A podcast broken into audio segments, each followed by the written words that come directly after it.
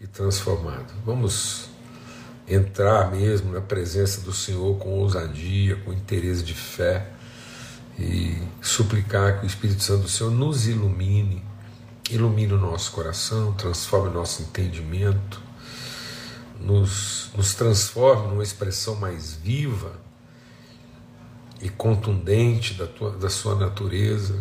Pai de misericórdia, Senhor, nosso Pai, pelo bem dos filhos e dos filhos dos nossos filhos, pelo bem da família, pelo bem dos irmãos em toda a terra, transforma o nosso coração, ilumina os nossos olhos, ó Deus, clamamos mesmo, ajuda-nos, ó Deus, num movimento de quebrantamento, de arrependimento, de confissão, Senhor, do nosso pecado, pecados que já foram perdoados, mas nós temos que confessá-los, ó Deus, para sermos purificados, lavados da nossa iniquidade, em nome de Cristo Jesus, Senhor que, ó Deus, os vales sejam preenchidos, os montes de outeiros sejam derrubados, ó Pai, aplainados, para que nossos caminhos sejam mais diretos, caminhos que sejam caminhos de aproximação, de encontro e não de desvio.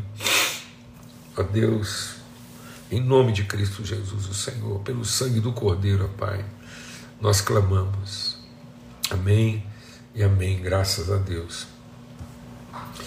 Então, é... aí, nosso irmão Paulo Júnior, lá de Berlândia, compartilhando aqui, né, que morou um tempo no complexo do Alemão, né? Guerra, né, Paulo?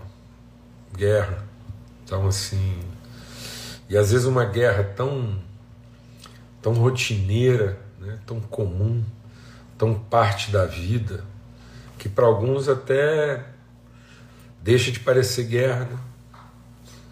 Então, mas são guerras, são, são conflitos de morte, de corrupção, são caminhos escabrosos, tenebrosos e sinuosos.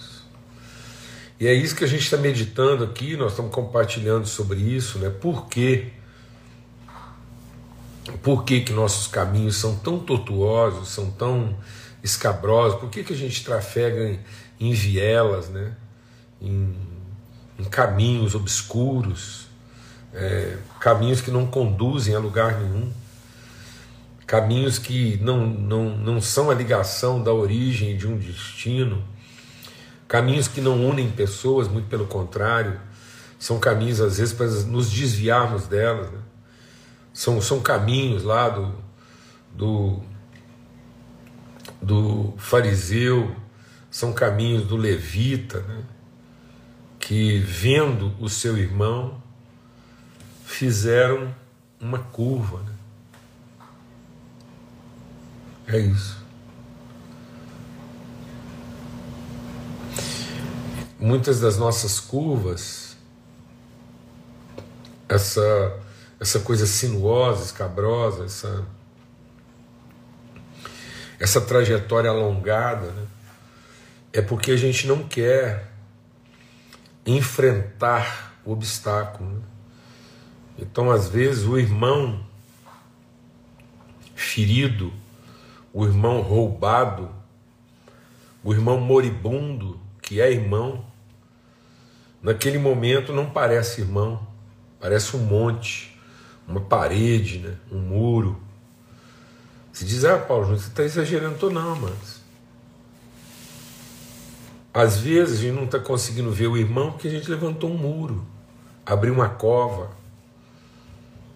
Né? Então a gente colocou o irmão num, numa valeta, a gente colocou o irmão ferido numa cova, num abismo, ou levantou um muro separação para não ver para não se sentir responsável, para se sentir protegido.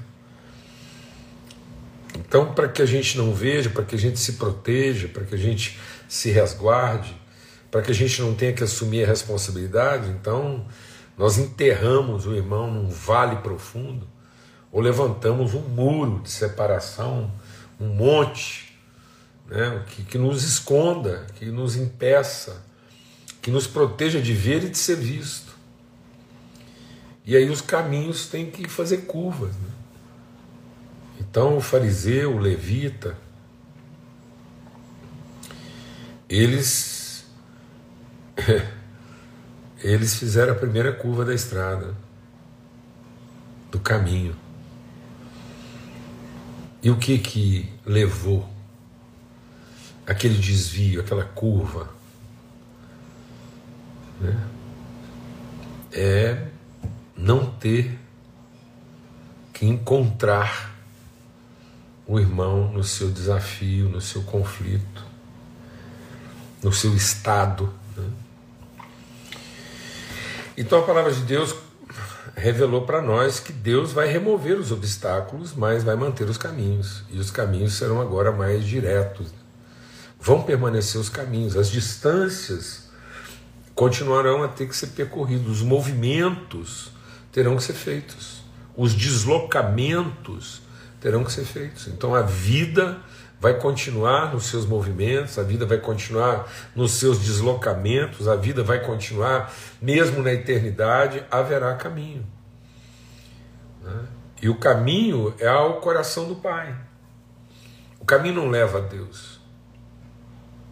Não há caminho para Deus. Porque Deus é onipresente. Só há caminho para o Pai. Porque o Pai é presente no irmão. O Pai é presente no irmão. Se eu não vejo o irmão, eu não vejo o Pai. Aquele que vê um filho, vê o Pai que o enviou. Então o Pai não pode ser visto se não for visto através de um irmão. Por isso a palavra de Deus diz que aquele que vendo o seu irmão não o reconhece como irmão na sua necessidade, mente quando diz que viu o Pai.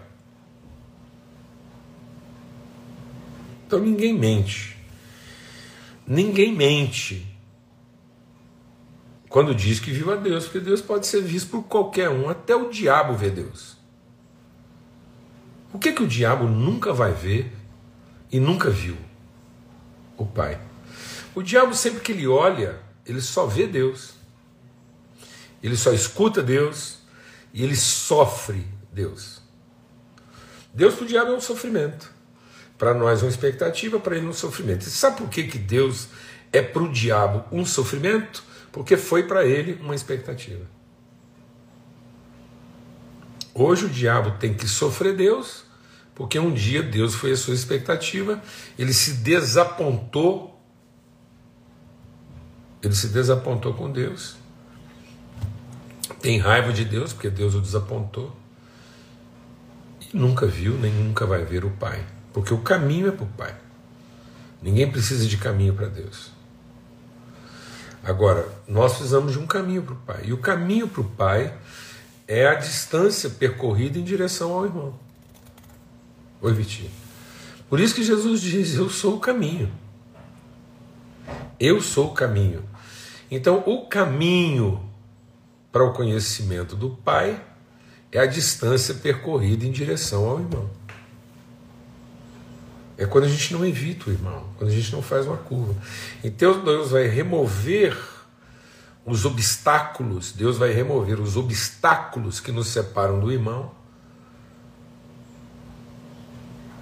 para que a gente possa percorrer esse caminho de conhecimento do Pai. Amém? Por isso que o Pai, removendo os obstáculos, continua querendo ajudar os irmãos a percorrer o caminho. Então, é, o pai vai lá fora para buscar o irmão. Por que, que o pai não levou o filho mais novo para encontrar o mais velho? Porque agora quem tinha que percorrer o caminho era o filho mais velho. Que desapontado com a divindade, ignorava o irmão. Ele é que tem que percorrer o caminho. Então o pai foi lá remover a barreira para oportunizar ao irmão a percorrer o caminho. Então o, o coração do pai é manter o caminho o mais direto, mais limpo possível para que a gente possa fazer o percurso de conhecimento do Pai através dos irmãos. Quem vê o Filho, vê o Pai que o enviou. Mas quem não vê o outro como filho, como irmão, mente quando diz que viu o Pai, ainda que tenha enxergado Deus. Então, mesmo que eu tenha enxergado Deus, eu posso não ter visto o Pai, porque não vi o outro como sendo irmão e não percorri o caminho até ele preferir fazer uma curva, né? uma, uma, um desvio. Mas enfim, e hoje eu quero compartilhar, dentro desse contexto, né, a gente compartilhou ontem sobre uh, Jesus dizendo para nós que o, o pior de todos os cenários é diante dessa realidade conturbada, diante das desigualdades, dos sofrimentos, é, das torturas, das violências, das agressões, diante de todo esse cenário de terror, de perplexidade, a gente se tornar cada vez mais protetivo, a gente se tornar cada vez mais individualista e cuidador de si próprio. Né? Então a palavra de Deus diz que o pior cenário é que, com tudo isso, as pessoas vão se tornando cada vez mais amantes de si próprias e por se multiplicar a iniquidade, o amor se apagará de quase todos os corações. Isso é o fim, né? isso é o mais grave. O é só o. Tudo, com tudo que a gente acha que está difícil, ainda é o princípio das dores. Então Deus permite, Deus, na sua misericórdia, permite. Deus controla o limite das tragédias. Então muita gente pergunta: ah, por que, que Deus está permitindo isso? Deus está permitindo no limite da sua misericórdia, na condição mínima da desgraça, para que a gente, para que aquilo não ultrapasse um limite de destruição, mas que seja na nossa vida um confronto da nossa iniquidade, para que a gente encontre nesses lugares e nessas realidades oportunidade de exercer e desenvolver a nossa fé na forma dos nossos afetos. Mas isso tem que se transformar numa cultura e não apenas numa, numa prática circunstancial. Não é para resolver o problema. Então, nossas ações diante das tragédias, das guerras, dos conflitos, não é ter o problema resolvido para que a gente volte às rotinas. Esse está sendo o nosso maior desafio é que quando Deus permite isso, era para tratar a nossa iniquidade. Mas aí a gente não trata a iniquidade, a gente trata o problema. Aí, resolvido o problema, cada um vai embora e volta para continuar vivendo do jeito que vivia antes. Por isso, aqui em Tiago, no capítulo 4, a gente quer evoluir nessa reflexão durante essa semana aí aqui no capítulo 4 de Tiago, diz assim: De onde vêm as guerras e pelejas entre vocês? Então, qual é a causa real? Qual a causa real dos conflitos? Às vezes a gente pensa que são as ideologias, o sistema, metodologia, crença. Então muitas vezes a gente pensa que as pessoas se matam por causa das suas crenças. As pessoas se matam por causa das suas ideologias. A gente ainda é iludido. A gente é iludido. A gente ainda é iludido a pensar que são as ideias, as doutrinas, as práticas, as metodologias. Não, sabe qual a causa real objetiva e simples do nosso ódio, dos nossos conflitos, das nossas guerras. É simples. A saber, dos vossos deleites que nos vossos membros guerreiam. Então, nossos conflitos externos. No... Vamos deixar isso pedir Deus iniciar o nosso coração? Nós só temos crise com os outros porque nós temos crise conosco mesmo, mano.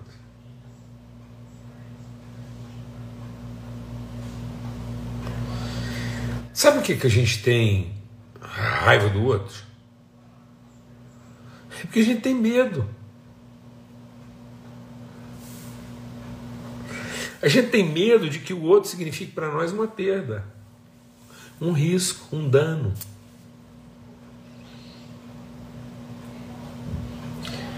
Então, o Caim matou Abel porque tinha medo. Medo. Medo de não ser reconhecido, medo de não ser aceito, medo de estar errado e o outro certo, mesmo tendo certeza de que ele está certo. Então a gente tem medo, a gente tem medo do confronto, medo da exposição, medo da perda, medo do futuro. Então o contrário de amor não é ódio, é medo. Por isso que o perfeito amor lança fora o medo. Na medida em que nós vamos sendo aperfeiçoados em amor, vamos perdendo medo.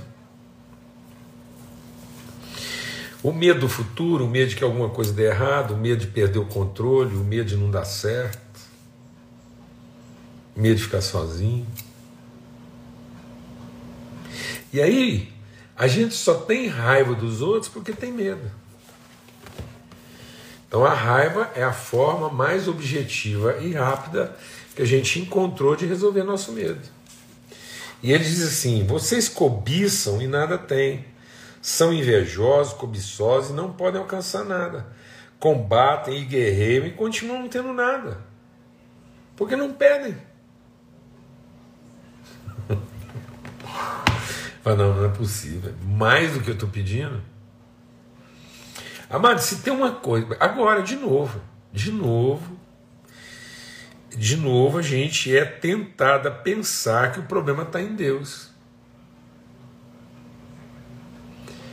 E aí tudo que nós temos que fazer é pedir. Aí a gente vai lá de novo pedir. E Deus fala assim: ó, sabe por quê? Pedir não resolve? porque vocês pedem mal. E no fundo, vocês só estão pedindo para ter o seu problema resolvido. A gente não, ó, honestamente, vamos ser bem assim. Na maioria das vezes, a gente não pede para ter a vida transformada, a gente só pede para ter o problema resolvido. Essa é a nossa luta interior. Nós não queremos uma vontade, nós queremos um poder. Nós não queremos que Deus faça a sua vontade, nós só queremos que Deus libere o seu poder.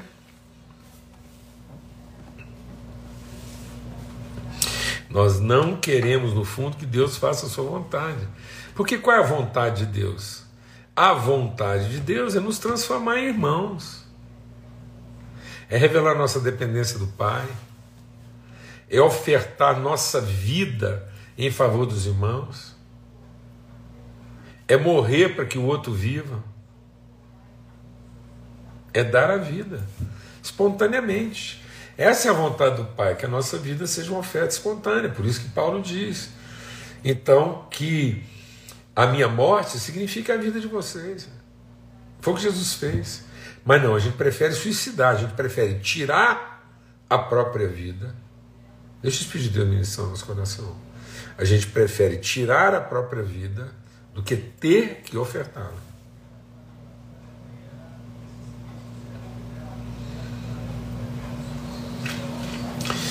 A gente prefere se matar do que morrer em favor dos outros. Estão entendendo isso? A solidão vai culminar num desejo de morte e não de sacrifício vivo. Aí a gente prefere o holocausto. A gente prefere ser agente de morte, matando ou o inimigo ou a nós próprios, do que ser agente de vida, oferecendo a nossa vida em favor dos irmãos. Por isso que a palavra de Deus diz que quem venceu? Quem venceu?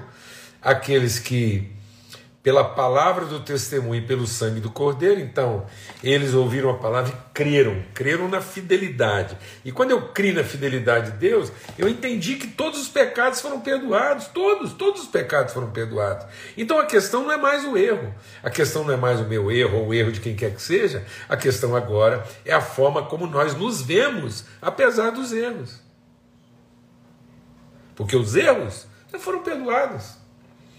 Por isso nós somos ministros da reconciliação e a ninguém mais imputamos os seus erros, porque somos ministros da reconciliação, de modo que a ninguém mais conhecemos segundo a carne, porque a paz de Cristo que guarda minha mente e meu coração faça com que eu veja o outro em plena paz e não como ameaça. E por isso eu posso, em paz, firmado na fidelidade da promessa, entender que Deus deu todas as coisas para que eu possa oferecer das suas virtudes em favor do outro. Então venceram pela palavra o testemunho, pelo sangue do Cordeiro e porque não amaram as suas próprias vidas, mesmo em face da morte.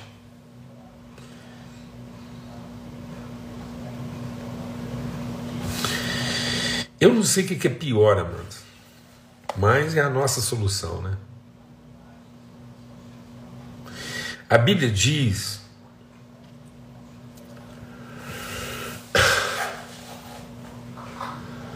A Bíblia diz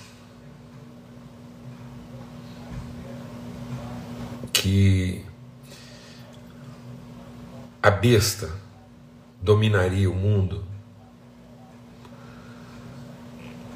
com bomba, fogo, saraiva, destruição. Mas depois dela viria uma outra besta ainda mais poderosa, substituindo a primeira besta, e agora ela venceria tudo. Ela venceria os conflitos pelo comércio.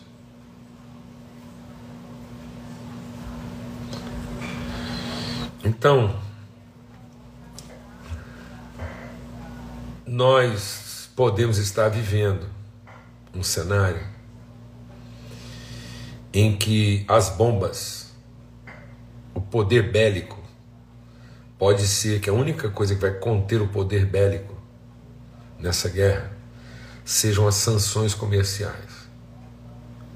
Isso já foi feito e já funcionou, mas talvez nunca na proporção como está sendo feito agora. Nunca antes uma, uma sanção comercial desse montante dessa dimensão foi feita a ponto de afetar toda a economia. E se de fato ficar provado que mais forte do que o poder bélico são as sanções comerciais, então é porque decididamente nós somos adúlteros e adúlteras. Isso é um recurso da misericórdia de Deus. Quem dera. Quem dera essa guerra chegue ao fim por algum motivo. Mas se realmente ficar provado que as sanções comerciais são mais fortes do que o poder bélico, então nós estamos diante de um poder ainda maior o poder de negociar as almas. E aí, decididamente, o nome desse lugar é Babilônia. Porque as decisões são tomadas a partir dos interesses comerciais de cada um.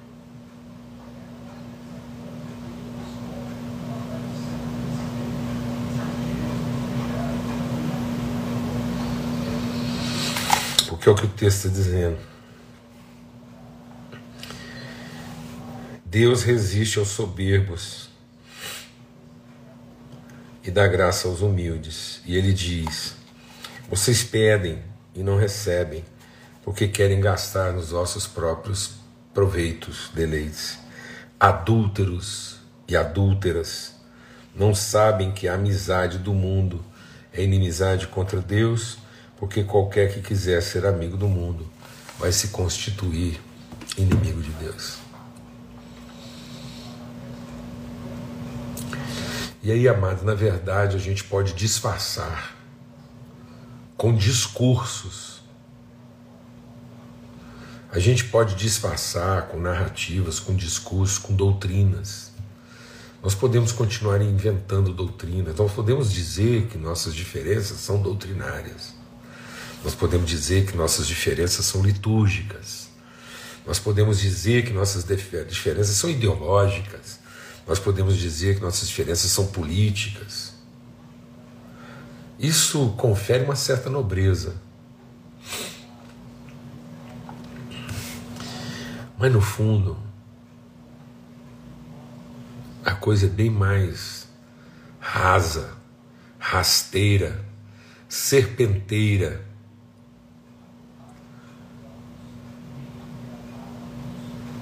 Coisa bem mais elementar.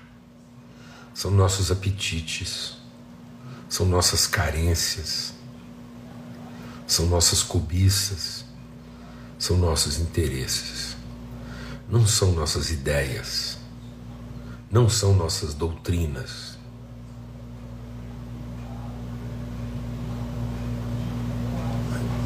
É muito mais raso. Por isso que quando Jesus entra no templo, quando Jesus entra no templo para fazer uma faxina no templo, ele não combate doutrinas, ele não discute as ideias, ele questiona os motivos. Ele diz: vocês fizeram desse lugar, que deveria ser lugar de encontro dos irmãos, um lugar de comércio. E isso é iniquidade. Vocês precificaram as relações. A ponto de dizer qual relação vale a pena ou não. E Jesus deu a vida por uma relação que não valia a pena. Jesus não sofreu porque valia a pena. Jesus sofreu a pena porque valia o irmão.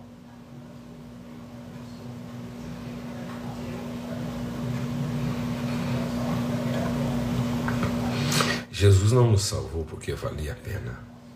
Nós não valíamos nada, nem a pena. Mas ele sofreu a pena porque valia o irmão. Será que nós vamos discutir esse conflito? Se ele faz parte da nossa vida ou não, porque vale a pena? Ou porque vale o irmão? Em nome de Cristo Jesus, o Senhor. Não vamos continuar vivendo por aquilo que vale a pena.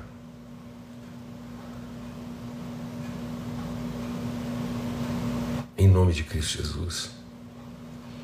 Vamos viver em favor dos irmãos, porque é isso que vale. É isso que tem valor. Um forte abraço a todos. Que seja um tempo mesmo de Deus passar essa patrola sobre a nossa vida, preencher os abismos das nossas carências e derrubar as alturas das nossas vaidades e soberbas. Em nome de Cristo Jesus, o Senhor. Forte abraço.